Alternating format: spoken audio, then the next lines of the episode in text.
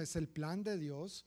Número dos, es la mejor noticia que el ser humano puede recibir definitivamente, a pesar de cualquier otra buena noticia, siempre la mejor noticia es y será el Evangelio. Lo leímos en Romanos, lo vimos de diferentes maneras, Dios nos ha dado el ejemplo acerca de esto, pero también mencioné que el apóstol Pablo en su segunda carta a Timoteo nos insta a dedicarnos a la evangelización. Por eso tratamos de alcanzar a otras personas con el mensaje del Evangelio.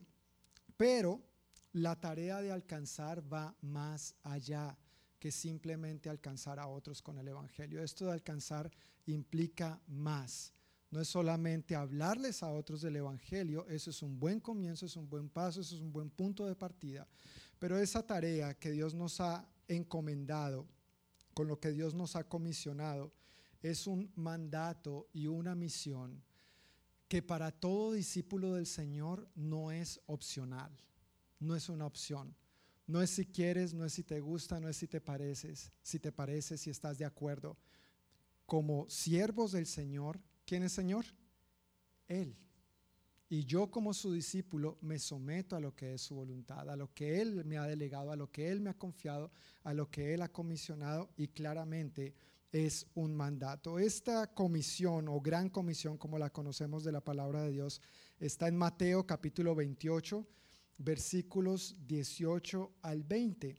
Y este va a ser nuestro pasaje, nuestra escritura principal mientras avanzamos en la predicación y enseñanza de esta mañana. Mateo capítulo 28, versículos 18 al 20 dicen así. Jesús se acercó y dijo a sus discípulos, se me ha dado toda autoridad en el cielo y en la tierra. Por lo tanto, vayan y hagan discípulos de todas las naciones, bautizándolos en el nombre del Padre y del Hijo y del Espíritu Santo. Enseñen a los nuevos discípulos a obedecer todos los mandatos que les he dado y tengan por seguro esto. Buena promesa, nos cae como anillo al dedo en este momento también. ¿Cuál es la promesa? Que estoy con ustedes siempre hasta el fin de los tiempos. Oremos, oremos. Señor, muchísimas gracias por tu palabra una vez más. Te honramos, te damos a ti toda la gloria, Señor. Reconocemos que tú eres Dios soberano y todopoderoso. Acabamos de leer que a ti se te ha dado toda autoridad en el cielo y en la tierra.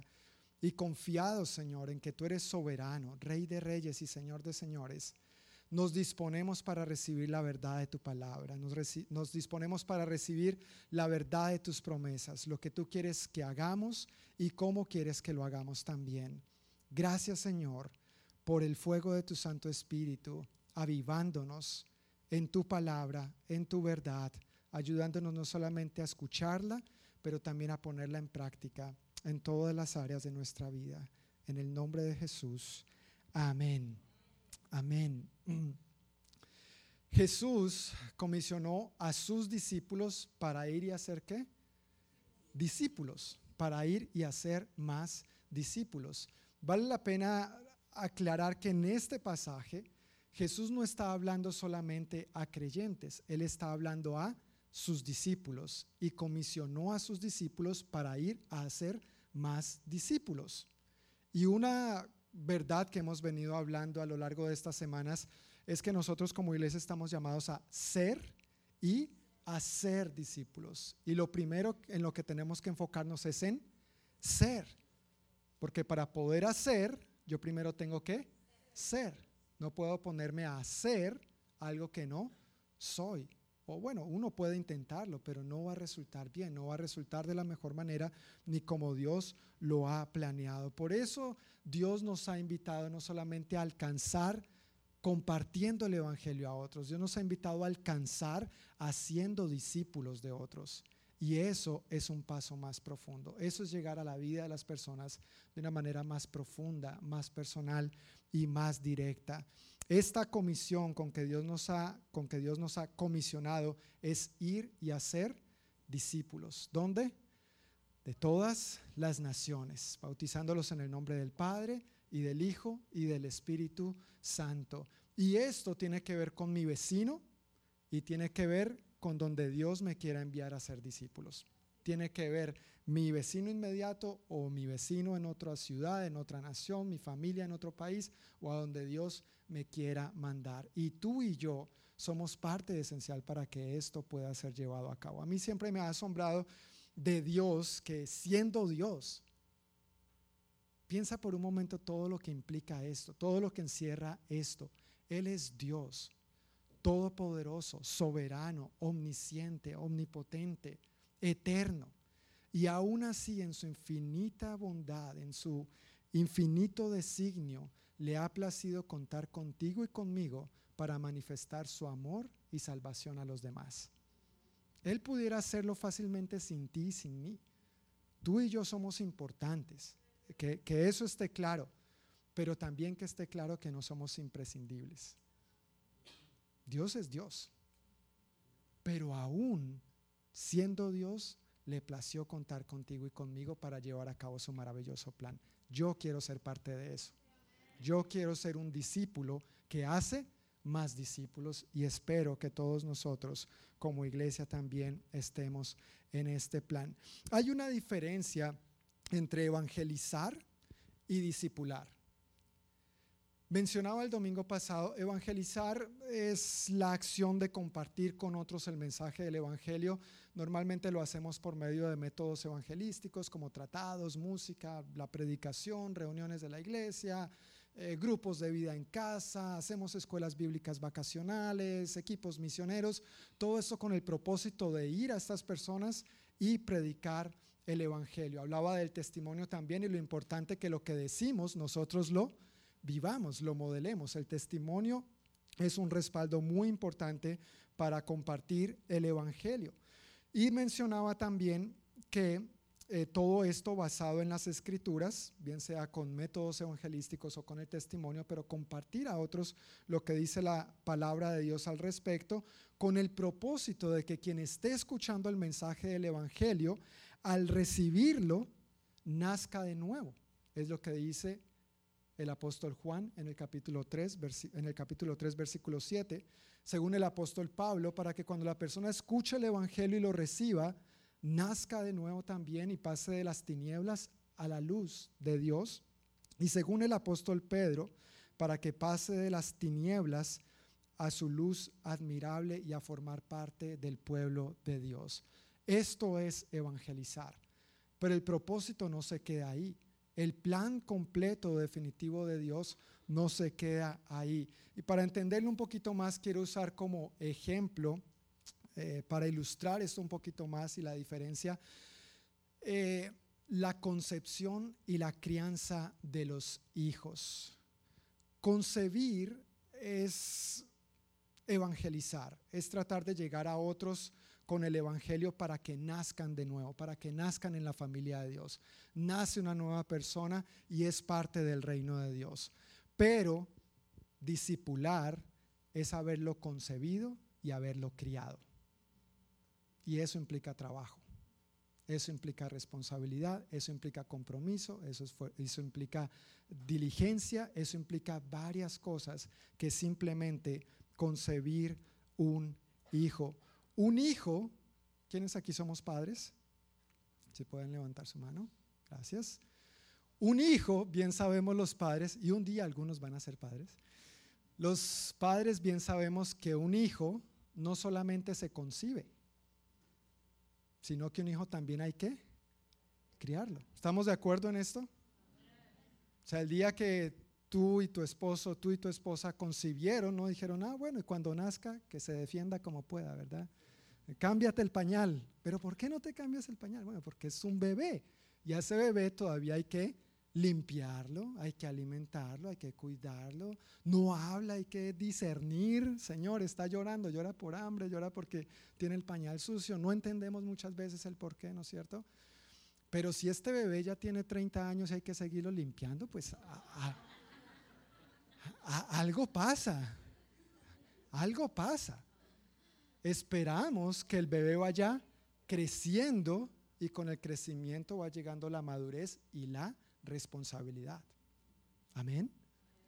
Si no es así, pues papá, mamá, algo está haciendo mal. Hay que corregir algo. Es igual en nuestro caminar con el Señor. nace la persona en Cristo, da ese primer paso al responder al mensaje del Evangelio, pero van pasando los años y tú y yo tenemos que ir madurando. Gracias por los amenes. Tú y yo tenemos que ir madurando. Hay que ir creciendo y hay que ir cogiendo responsabilidad en nuestro caminar con el Señor. Amén. Vamos entendiendo nuevas verdades, vamos profundizando más. El apóstol Pedro también nos dice que, o, compara esto con que en un principio somos como bebés, que, que recibimos la leche, ¿no es cierto? La leche de la palabra no adulterada. Pero al mismo tiempo, un bebé no puede quedarse toda la vida tomando leche. Llega el momento donde hay que empezar a introducirle alimentos sólidos y esto ayuda y contribuye al buen desarrollo y crecimiento de su aparato digestivo. Si no, no le va a funcionar bien. No tienen que decir amén, tranquilo. Pero igualmente con nosotros, al principio son verdades sencillas de la palabra, es como leche que podemos pasar y digerir fácilmente. Dios me ama, Dios es bueno, Dios es misericordioso. Todas estas verdades sencillas de parte de Dios, pero que definitivamente tienen el poder de transformar nuestra vida. Sin embargo, poco a poco vamos profundizando y creciendo más en quién es Dios y en lo que Él nos ha llamado a hacer y cómo quiere que vivamos. Amén.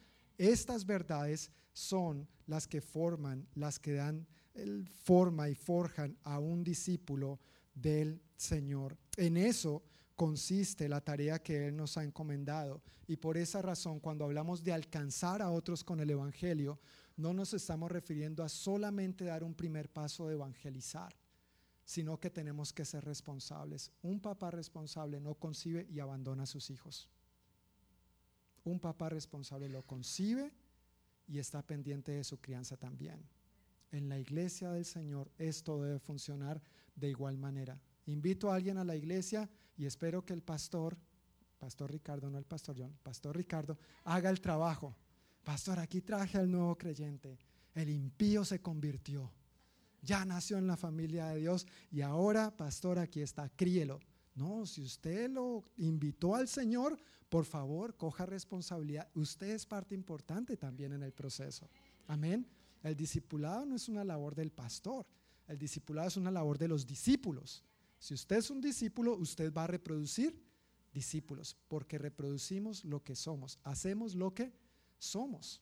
Entonces todos estamos en este mismo barco. A la luz de este pasaje, a la luz de Mateo, no a la luz de Mont Rainier, gracias, a la luz de Mateo capítulo 28, versículos 18 al 20, yo quiero que nosotros veamos qué es un discípulo, quién es un discípulo, qué hace un discípulo. Hemos hablado de esto de diversas maneras, tratando de abarcar diferentes ángulos, pero a la luz de este pasaje donde Dios le dice a sus discípulos, vayan y hagan más discípulos, ¿qué nos dice este pasaje? ¿Soy un discípulo o no soy un discípulo? ¿Estoy haciendo discípulos o no estoy haciendo discípulos? Hay tres palabras que quiero resaltar mientras avanzamos por esta enseñanza. La primera de ellas es bautismo, la segunda es enseñanza y la tercera es obediencia. Nuevamente le voy a pedir que lo repita conmigo, por favor. Enseñanza, perdón, bautismo, enseñanza y obediencia. Bautismo, enseñanza y obediencia. Vamos con la primera de ellas. Un discípulo es alguien que se bautiza en agua. Aquí Jesús les dijo, vayan y hagan discípulos. ¿Cómo? Bautizándolos en el nombre del Padre y del Hijo y del Espíritu Santo. Antes de una persona eh, casarse, eh, primero tiene que hacer algo muy importante. Toma la decisión. ¿No es cierto? Antes de uno tomar una decisión tan trascendental e importante como esas en la vida, primero toma la decisión, consciente y en su corazón, de que esa persona con la que se va a casar es la persona con la que va a pasar el resto de su vida. ¿No es cierto? Idealmente. Ideal y bíblicamente es así. Con esa persona con la que me voy a casar es con la que voy a pasar el resto de mi vida. Quiero pasar con esta persona el resto de mi vida. Sé que la amo, lo amo con todo mi corazón y entonces vamos a vivir juntos hasta que la muerte nos separe.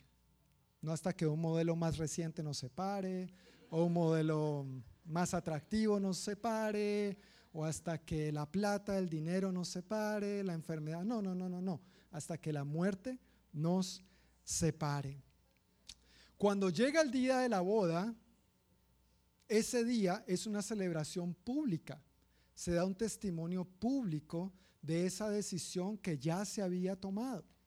Ese día en la boda se intercambian anillos que se conocen como alianzas también y esta alianza indica yo te pertenezco y tú me perteneces. Hemos hecho un pacto, hemos hecho una alianza. Ya tú no perteneces a nadie más, tranquilo, no tiene que darle codazos a su cónyuge. Y yo no le pertenezco a nadie más tampoco. Como escribió Salomón en el libro de los cantares, mi amado es mío y yo soy suya el resto se lo dejo para que lo lea en casa con la esposa, con el esposo. Está bien, no nos vamos a poner ahora aquí románticos, pero hay muchas cosas bonitas detrás del matrimonio y que se dan antes del momento de la boda. Con ese anillo y con esa ceremonia se da un testimonio público de la decisión que ya se había tomado. Y a partir de ese momento empieza uno a aportar una alianza, dando testimonio público de que uno ya no es soltero, Gloria a Dios. Ahora soy felizmente casado. Y yo lo digo así porque soy felizmente casado hace ya casi 15 años. Gloria a Dios que mi esposa me ha aguantado por este tiempo. Me va a seguir aguantando hasta que la muerte nos separe. Pasa lo mismo con el discípulo y el bautismo.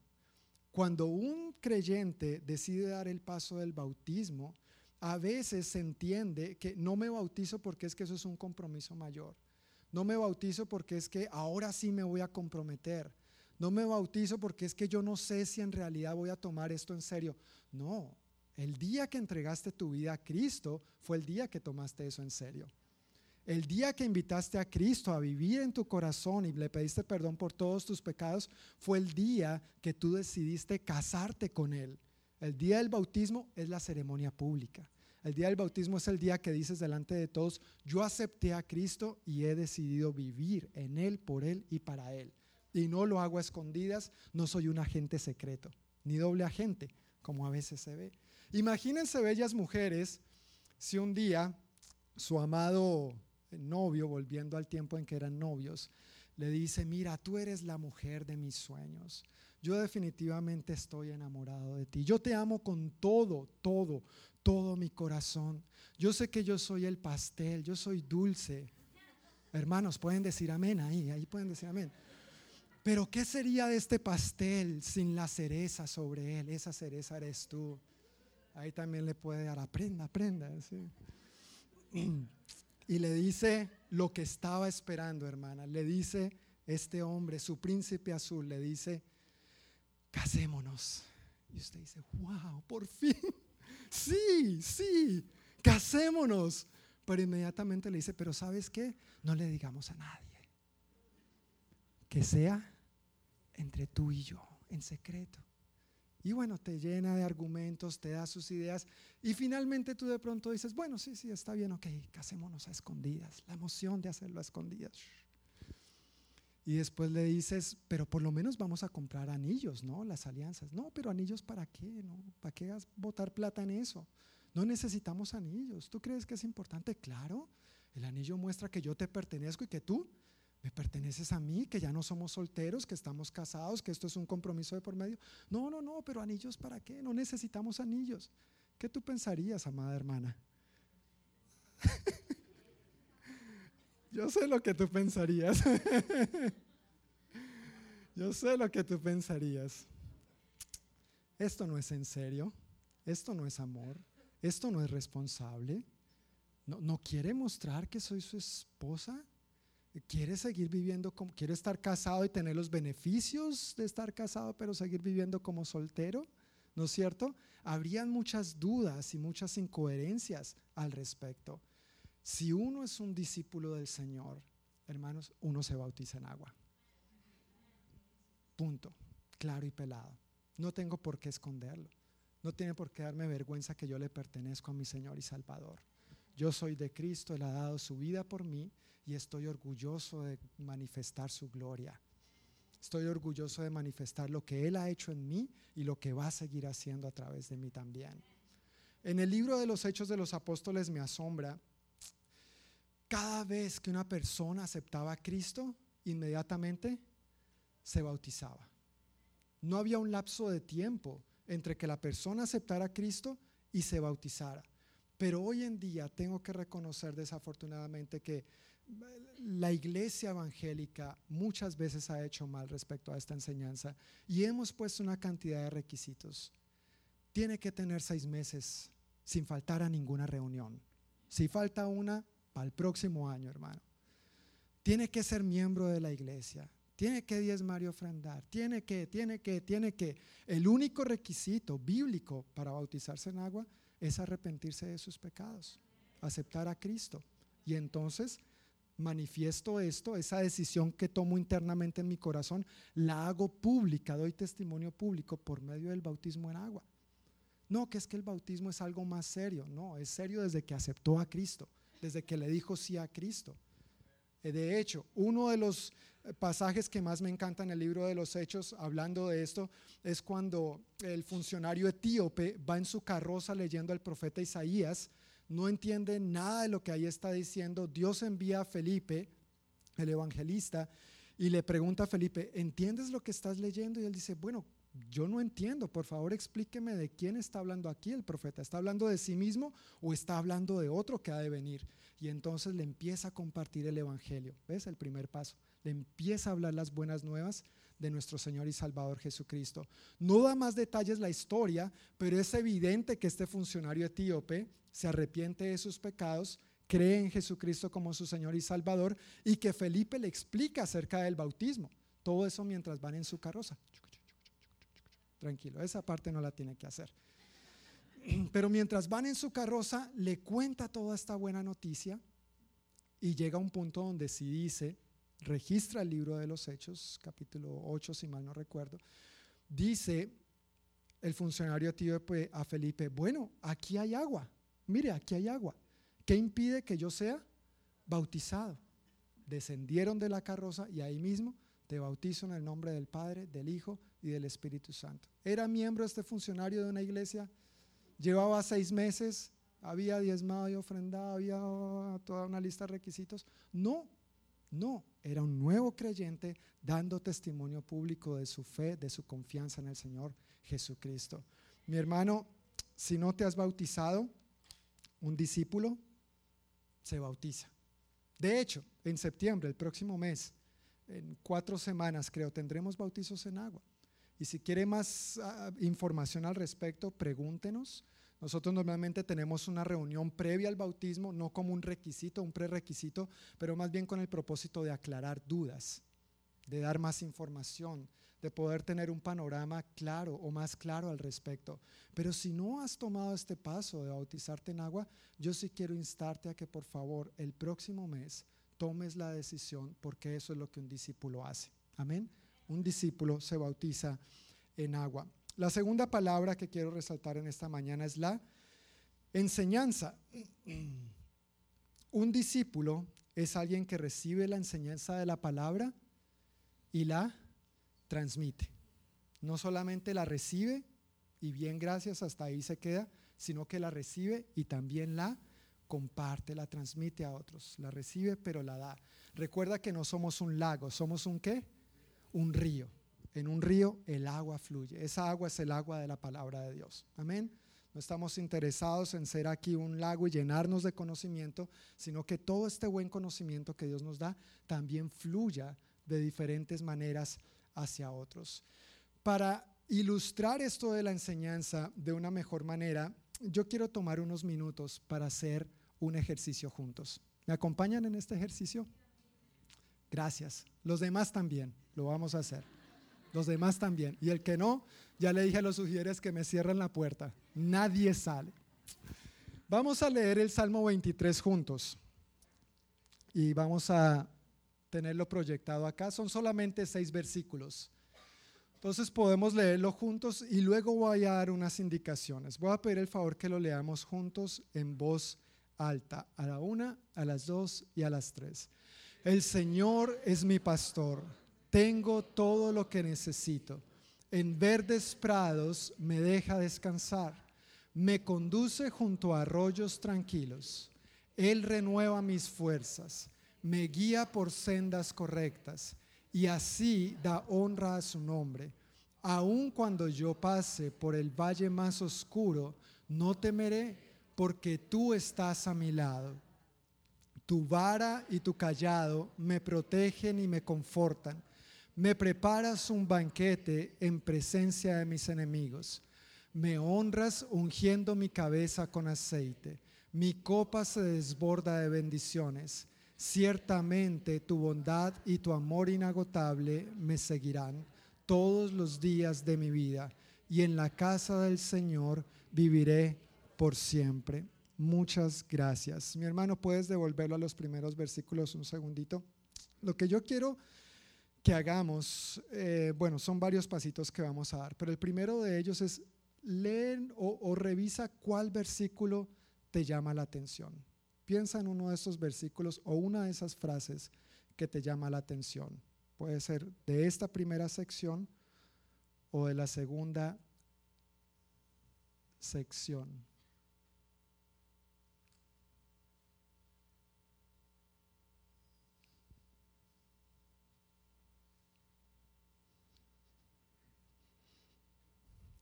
¿Ya tienes un versículo que te llame la atención?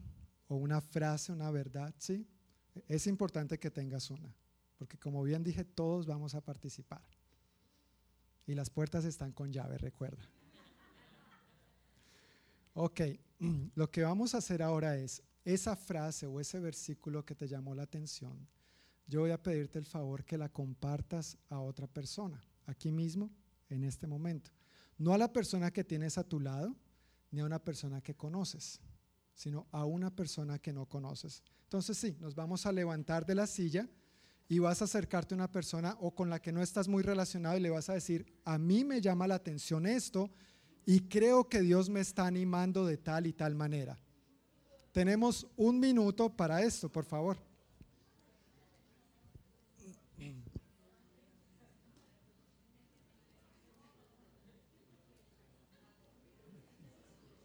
Por favor, sin pena, estamos en confianza, estamos en familia. Acércate a otra persona.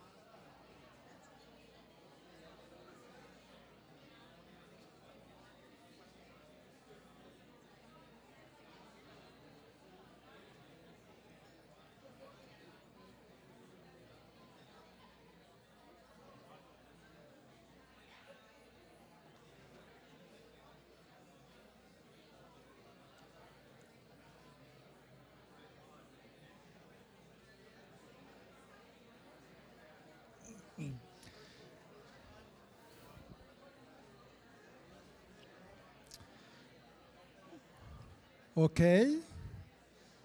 ¿Ya compartieron? ¿Le diste oportunidad a la otra persona que te compartiera también?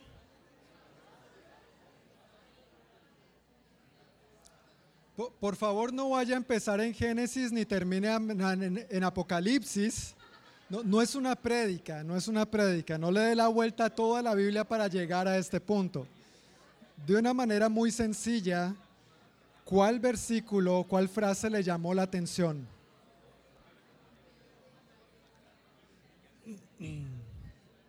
Ok, gracias. Gracias. ¿Todos compartieron algo? Sí. Y, y, escucharon, ¿verdad? Lo que el otro le dijo. E, es muy importante que hayas compartido y que hayas escuchado lo que el otro te dijo. Ahora, no hemos terminado. El siguiente paso, escúchenme bien por favor, el siguiente paso es que tú vas a ir a otra persona que no conoces. Es muy importante que vayas a una persona que no conoces o con la que no estés muy relacionada. En un momento les voy a decir por qué. Es muy importante que vayas a una persona con la que no estés muy relacionado, que no conozcas. Y vas a compartirle a esa persona lo que a ti te compartieron. ¿Está bien? Lo que a ti te compartió la persona con la que acabas de hablar, ahora vas a ir a otro y le compartes eso mismo. Listo, tenemos otro minutito para eso. Y vuelvo y reitero, no es desde Génesis hasta Apocalipsis. De manera muy puntual y sencilla, dirígete a otra persona.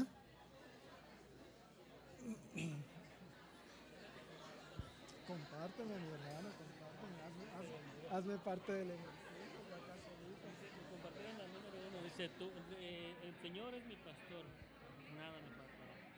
Y yo le compartí, ¿le tengo que decir lo que yo le compartí o no? No, lo que Ese es el ese es el Súper, súper. ¿Y te dijo alguna razón de por qué le, te llamó me dijo? la atención? No, nomás me dijo, eh, no me dijo, y pues yo le compartí el último, el 6. Ok, no, entonces compárteme tú qué le, le. Pues eh, ciertamente tu bondad y tu amor inagotable me seguirán todos los días de mi vida y en la casa del Señor viviré por siempre. ¿Y por qué eso te llamó la atención? ¿Qué crees que Dios te está diciendo a través de? Me está diciendo, me está como confirmando su amor, su amor eterno, dice, porque me está afirmando ciertamente tu bondad y tu amor. O sea, el salmista está ciertamente seguro que la bondad y el amor de Dios inagotable me van a seguir todos los días de mi vida. Y en la casa del Señor viviré por siempre. Es como una certeza que uno tiene en el corazón. Me está confirmando que y yo viviré en su casa. Así de claro y sencillo, mi hermano. Gracias.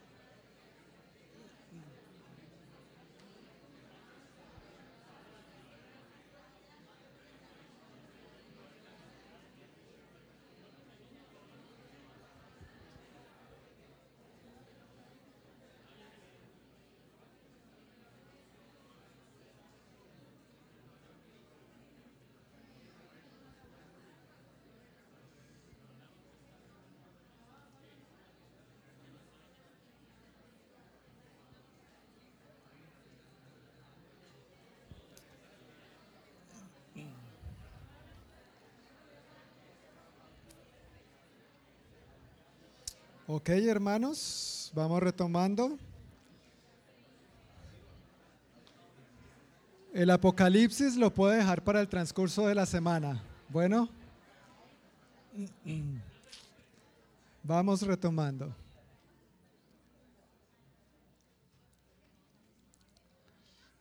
Había un paso más para hacer, pero me lo voy a brincar por razones de tiempo. Vamos a llegar al, al último de una vez. El último paso que vas a hacer ahora es vas a dirigirte a otra persona, ya sabes la política, no a alguien que conoces, sino a alguien con quien tengas tal vez poca relación, y vas a orar por esa persona una oración sencilla, bendecirle conforme a lo que a ti te compartieron, conforme a lo que a ti te fue de ánimo, bien sea de lo que te compartieron o bien sea de lo que tú entiendes te llamó la atención y lo que Dios te estaba animando a ti. ¿Está bien? Es una oración sencilla. Bendice a mi hermana, bendigo a mi hermano por tal y tal razón, en tal y tal dirección. Fortalécele, anímale. No vamos a pasar horas aquí orando. Una oración sencilla y concisa con una persona que tú no estés muy relacionado, por favor.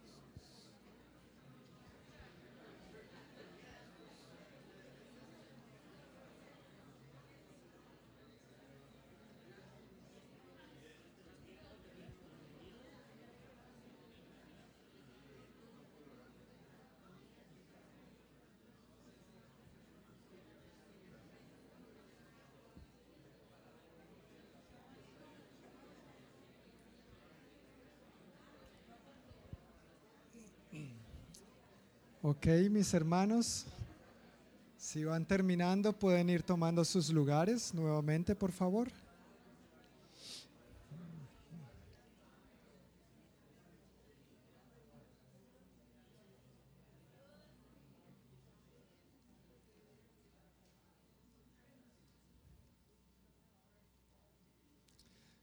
Muchas gracias por seguir las ideas de este tipo medio loco a veces. Pero es una manera muy práctica de ilustrar a lo que me quiero referir con la enseñanza. Muy, muy práctica. Yo quiero que por favor levanten la mano todos los que hicieron el ejercicio. Levanten la mano todos los que hicieron el ejercicio. Dejen su mano levantada un momentito. Dejen su mano levantada, por favor. Si hizo el ejercicio, por favor, mantenga su mano en, alta, en alto. Ahora yo quiero preguntar, ¿quién, quién cree, no de que a lo mejor, no como Capulina, a lo mejor, quién sabe, puede ser, tal vez no, no. ¿Quién cree, quién cree que Dios le animó de alguna manera, que Dios le habló de alguna manera? Por, favor, deje la mano arriba, deje la mano arriba y mire a su alrededor. Gloria a Dios, gloria a Dios. No es difícil, no es difícil compartir con otros lo que Dios te ha dado a ti. ¿Fue sencillo o no fue sencillo? Es sencillo. Tienes que creer que el Espíritu de Dios está en ti y que Dios te usa poderosamente para bendecir y animar a otros. Amén. Pueda que sea con algo complejo, pueda que sea con algo más sencillo, pero el Señor está en ti y tú tienes que ser el primero que te lo creas. Amén. Esto muestra que Dios está aquí entre nosotros. De alguna manera Dios te animó. ¿Por qué? Porque Dios conoce tu necesidad, porque Dios conoce tu temor, Dios conoce tu angustia, Dios conoce tu esperanza, eso que de pronto es incierto, y Dios indudablemente atendió a esa necesidad tuya, quizá mejor de lo que yo lo haga desde el púlpito. Amén. Quizá mucho mejor. La razón por la cual les pedía que procuraran no hacerlo con una persona muy conocida, muy familiar, es porque cuando lo hacemos entre esposos, pues claro, esta me conoce toda la vida. ¿No es cierto? O sea, es Señor y en el nombre de Jesús. ¿No es cierto? Cuando somos familia o es mi vecino o es mi amigo que ya conoce mi problema, pero cuando es alguien que no conoce mi situación, cuando es alguien que no sabe los temores, las luchas, las dudas, las incertidumbres con las que vivo en el día a día y recibo una palabra como la que acabas de recibir, Dios me está enseñando, Dios me está hablando y eso que Dios me da, yo puedo igualmente transmitirlo a otros. Ahora, esta es la parte verbal de la enseñanza, pero como he venido compartiendo, la enseñanza desde la perspectiva bíblica no tiene que ver solo con transmitir o comunicar verbalmente información eh, de manera académica o intelectual, no tiene que ver solo con conocimiento, tiene que ver con lo que la persona es en sí misma, tiene que ver con todo con lo, que la persona encierra. Y eso fue lo que el apóstol Pablo quiso dejar dicho al eh, discípulo, su discípulo Timoteo en segunda de Timoteo capítulo 2 versículo 12 le dijo, mira, lo que has oído, lo que me has oído decir delante de muchos testigos, esto encomienda a hombres fieles o a personas fieles que sean idóneas para enseñar también a otros. Este versículo es clave para todos nosotros porque por un lado nos habla de carácter, la fidelidad, pero por otro lado nos habla de la idoneidad también de estar capacitados, pero esta palabra idoneidad, ser idóneos, implica todas las áreas de nuestra vida, no solo tener la, habilidad de comunicar bien verbalmente, sino que nuestra vida en sí sea idónea para que respalde lo que estamos diciendo, para que respalde lo que estamos hablando. Porque a veces se dice una cosa, pero se hace otra, ¿no es cierto? Mi hijo, mi hijo, no digas mentiras. Y cuando llaman del banco a cobrar, si es del banco, dígale que no estoy. Y el niño muy obediente, ¿no es cierto? Mi papá manda a decir que no está. Un cristiano íntegro, ¿no es cierto? Que nuestra vida refleje lo que decimos creer. Amén. Nuestra vida respalda lo que nosotros decimos. Al vivirla, la vamos a tener a flor de labios para compartirla a otros. Primero es aquí, primero soy y luego hago. Primero soy y luego la hablo. Imagínate si tuvieras un vuelo. Llegas al aeropuerto, te sientas cómodamente en la silla, en la sala de espera, y sabes que normalmente la sala de espera tiene ventanas hacia donde puedes ver el avión. Y mientras estás ahí sentado, sentada esperando tu vuelo, te das cuenta que el avión tiene algo interesante.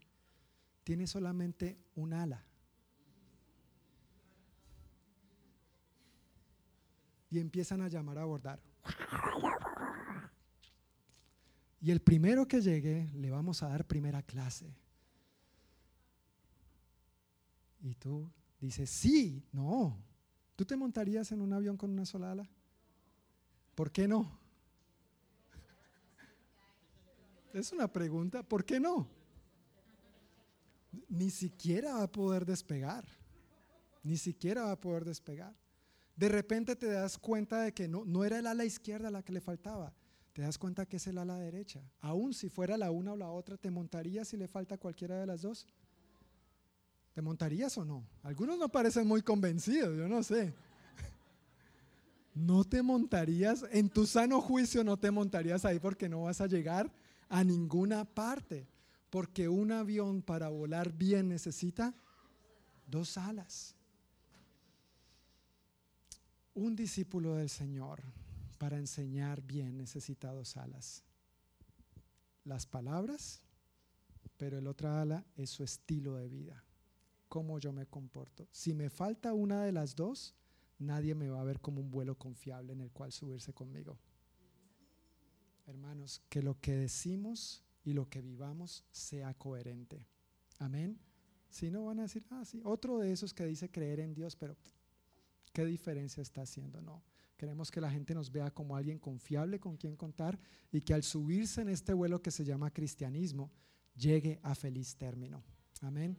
Que nuestras palabras y nuestro buen testimonio respalden lo que decimos creer. La tercera y última palabra entonces es la obediencia. ¿Cuál fue la primera? Bautismo. Número dos, enseñanza. Número tres, obediencia. Un discípulo es alguien que obedece los mandatos del Señor. La obediencia es un sello, o debe ser, un sello distintivo en la vida de todo discípulo. La obediencia es un aspecto trascendental en la vida de todo discípulo. Hay muchas historias de la Biblia que podemos contar al respecto, pero hay una en la que me quiero centrar y tiene que ver con el rey Saúl, eh, cuando el Señor le manda a decir por medio del profeta, mira Saúl, yo quiero que destruyas a todos los amalecitas. Dice en primera de Samuel 15, 18, destruye por completo a los amalecitas. ¿Cuáles eran las instrucciones? Destruye por completo a los amalecitas. Y quizá quienes conocen la historia, Saúl obedeció.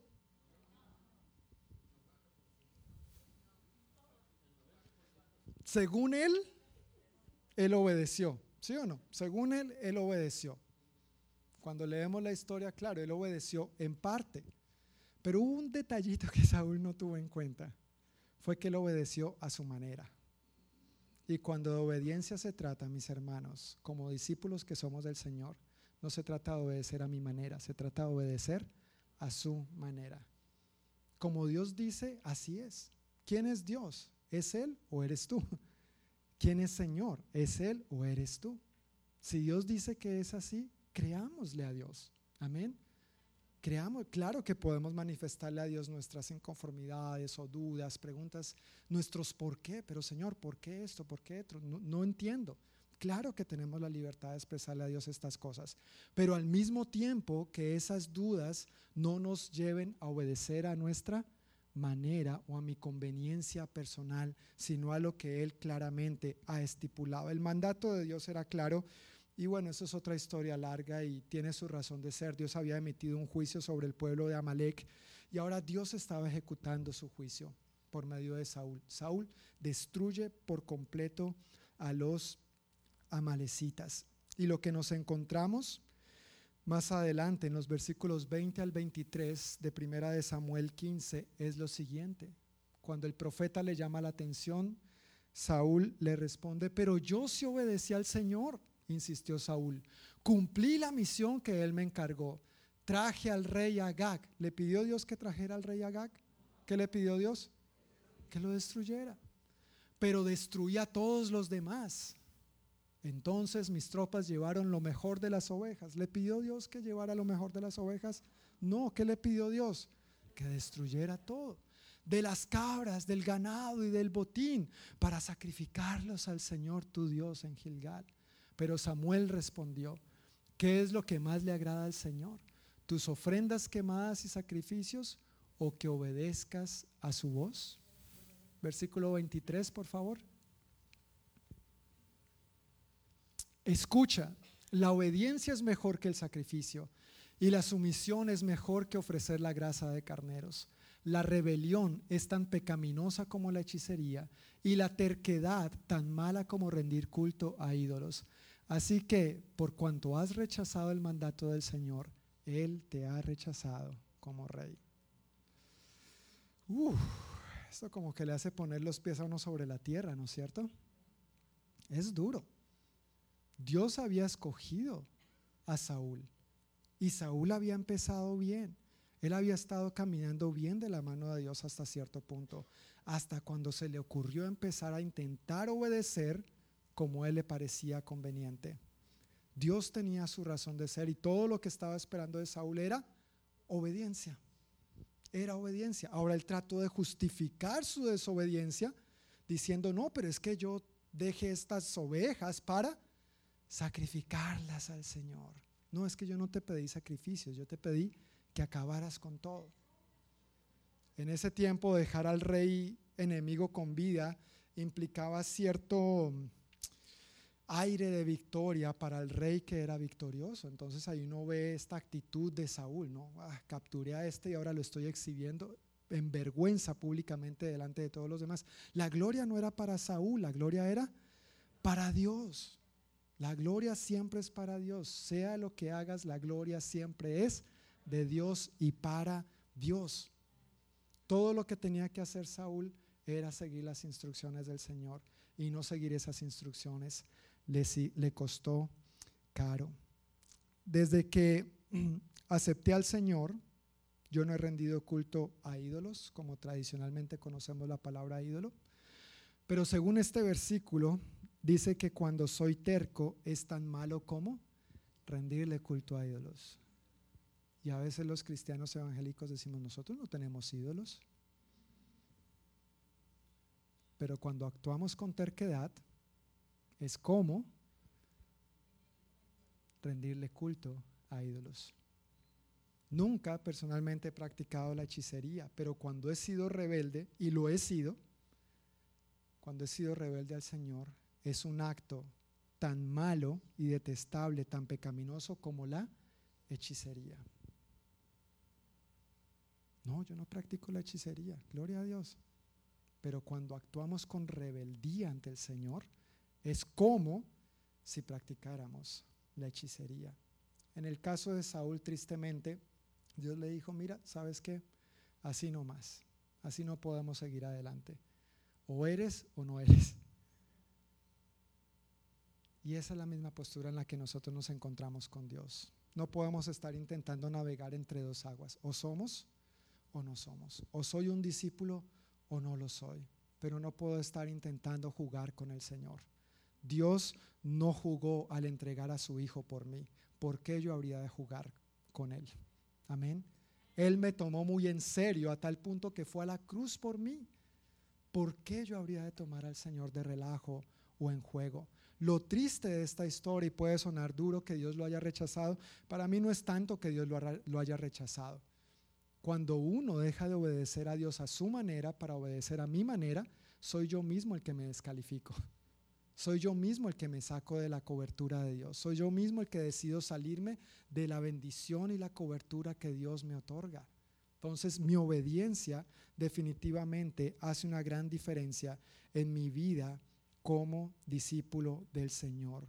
Si un discípulo no está dispuesto a obedecer, y estoy tratando de decir esto de una manera bonita, si un discípulo no está dispuesto a obedecer, tiene que evaluar si es un discípulo. Yo sé que no somos perfectos, ninguno de nosotros lo somos. Pueden decir amén, no me miren así tan asustados. No somos perfectos, claro que no. Pero si cuando el Señor me dice algo, realmente no me importa, tengo que cuestionarme, ¿soy un discípulo? ¿Realmente he entregado mi vida a Cristo? ¿Realmente he hecho un pacto, una alianza con Él? Yo sé que podemos tener batallas. Dios me está pidiendo que haga algo y estoy ahí en esa lucha, pero Señor, ¿por qué? ¿Cómo? ¿Cuándo? ¿Dónde? No entiendo. Y una cosa es estar batallando, pero otra cosa es abiertamente decirle al Señor, no gracias, no me interesa. Si ese es el punto en algún área de tu vida, yo quiero invitarte a que tú evalúes si eres realmente un discípulo del Señor. Porque fácilmente podemos caer en el gancho y en la trampa de caer en la gran mayoría que dicen, sí, yo creo en Dios, pero con mi vida muestro otra cosa. Soy como ese avión que me falta un ala. Que tu obediencia a Dios sea al 100%. Amén. Que tu lealtad y tu fidelidad a Dios sea al 100% lo más que puedas. Cualquier sacrificio, cualquier ovejita que guardes por ahí debajo para sacrificársela al Señor, no va a reemplazar tu obediencia, no va a sacrificar, perdón, no va a reemplazar tu obediencia al Señor. Hay cosas que el dinero puede comprar, para todo lo demás existe Mastercard, pero para la obediencia no. Para la obediencia no. La obediencia es única y es exclusiva siempre para el Señor. Vale la pena aclarar nuevamente por donde comencé y por donde comenzamos en Mateo 28. Jesús se acercó a sus discípulos y les dijo, ¿a quiénes se acercó? A sus discípulos. Vayan y hagan más discípulos. Nosotros como iglesia existimos para ser y hacer discípulos. Primero soy y luego hago. Me he bautizado en agua, recibo la enseñanza y la transmito a otros también. Estoy obedeciendo al Señor. Son tres áreas, no es todo lo que la Biblia habla sobre el discipulado, pero a la luz de este pasaje son tres elementos que me ayudan a evaluar si soy un discípulo del Señor o por lo menos si estoy caminando en esa dirección. Yo quiero pedirles el favor, hermanos, que nos pongamos de pie. Vamos a tomar la Santa Cena juntos y vamos a tener este tiempo de reflexión con el Señor. Al tomar la Santa Cena es una oportunidad para recordar lo que el Señor ha hecho por nosotros. Amén. Él dio su vida por nosotros, no solamente para que nos llegara el mensaje del Evangelio, sino para que realmente nos convirtiéramos en sus discípulos. Y al escuchar su palabra en esta mañana, tal vez tú estés pensando, bueno, ni siquiera sé cómo dar un primer paso para convertirme en un discípulo del Señor. Ese primer paso es entregar tu vida a Cristo, pedir perdón por tus pecados, decirle, Señor, me arrepiento de todos mis pecados y te invito a que entres en mí para que seas mi Señor y mi Salvador. Yo no sé si tú ya has tomado esta importante y trascendental decisión pero si no lo has hecho, permíteme preguntarte, ¿por qué no lo haces hoy, aquí y ahora? Dile al Señor, yo sé que he pecado, yo sé que he cometido errores, pero también sé que tú fuiste a la cruz para perdonarme. Me arrepiento y te invito a que entres en mí para que gobiernes mi vida de ahora en adelante. Para los demás que de pronto ya hemos tomado esta decisión, reflexionemos si conforme a la luz de esta escritura soy un discípulo o no soy un discípulo. Si ya has aceptado a Cristo y no te has bautizado, vas a bautizarte, vas a dar este paso de fe y obediencia al Señor. ¿Qué estás haciendo con las enseñanzas que estás recibiendo del Señor día tras día, no solo en el culto dominical, pero en el día a día al acercarte a la palabra? Es algo que estás permitiendo que penetre en ti y que tú estás compartiendo de manera sencilla con otros también. Y por último, ¿cómo está tu obediencia al Señor? ¿Qué te ha venido pidiendo el Señor y de pronto tú te has resistido? Y hasta cierto punto tal vez es una lucha genuina y honesta. Pero tal vez hasta cierto punto ya se ha convertido en un acto de rebeldía, de levantar en alto tu puño a Dios y decirle, ¿sabes qué? Si tú eres mi Salvador, pero mi Señor, todavía yo quiero señorear sobre mi propia vida. Cerremos nuestros ojos y oremos, reflexionemos en esta dirección. Señor, muchísimas gracias por lo que nos has hablado. Gracias porque definitivamente tú eres un Dios bueno, tú eres un Dios de amor. Pero también nos invita, Señor, a ser tus discípulos. No solamente a quedarnos como simples creyentes, pero que nuestra vida manifieste que te creemos a ti. Háblanos, Señor, en este momento y ayúdanos a responderte adecuadamente, sabiendo que tú estás aquí con nosotros para fortalecernos en estas áreas que necesitamos hacerlo. Estamos aquí porque queremos ser tus discípulos y hacer de otras personas discípulos también, Señor.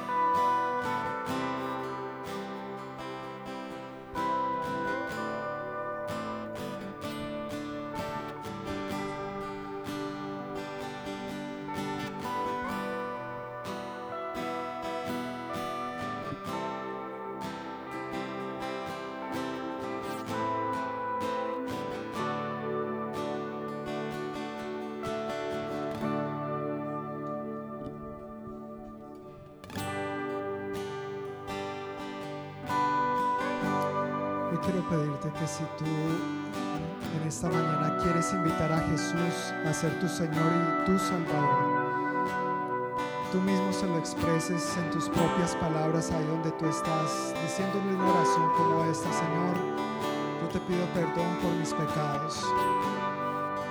Sé que te he fallado, sé que te he ofendido, pero hoy, aquí y ahora, Señor, decido abrirte la puerta de mi vida, la puerta de mi corazón. Que entres y seas mi Señor y mi Salvador. Te doy el permiso de dirigir todos los asuntos de mi vida. Oro que me limpies de todos mis pecados,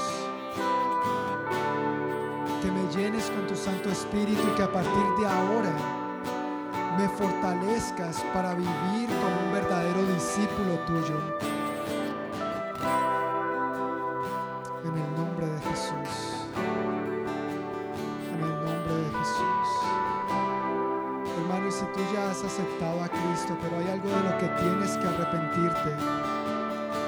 Quiero pedirte que este sea un tiempo de ponerte a cuentas con el Señor también antes de tomar la Santa Cena. Pide perdón por tus pecados. Pídele perdón por las áreas en las que no has manifestado tu lealtad, tu fidelidad, tu obediencia a Él. Y recibe su perdón. Su gracia y su fiel amor son inagotables para ti. Él está aquí para afirmarte su amor, su perdón, su propósito para ti. Dice su palabra que si alguno está en Cristo, nueva criatura es. Dice su palabra que para los que estamos en Cristo Jesús no hay condenación. Así que no eres condenado. Acude al Señor para pedirle perdón y recibe su perdón en este momento, en el nombre de Jesús.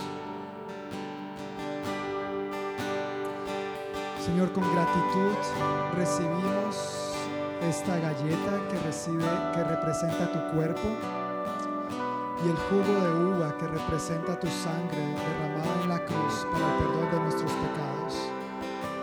Creemos que por medio de esto, Señor, recordamos lo que tú has hecho por nosotros, pero también en fe recibimos la gracia y la fuerza que necesitamos para ser lo que tú quieres que seamos y para hacer lo que tú quieres que hagamos.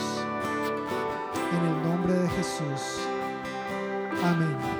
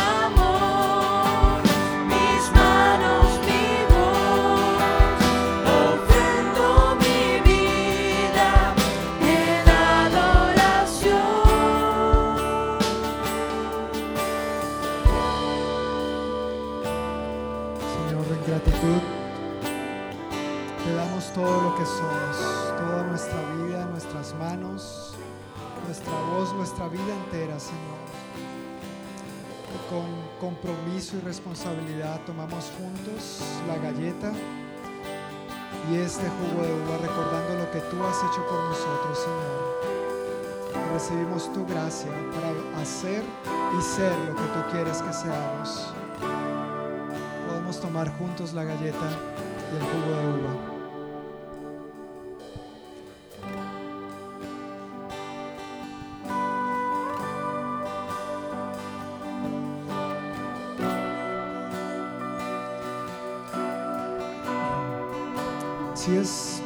Yo quiero invitarte también a que tú, mientras cantamos una vez más el coro, levantes tus manos a Dios y le digas, Señor, aquí estoy.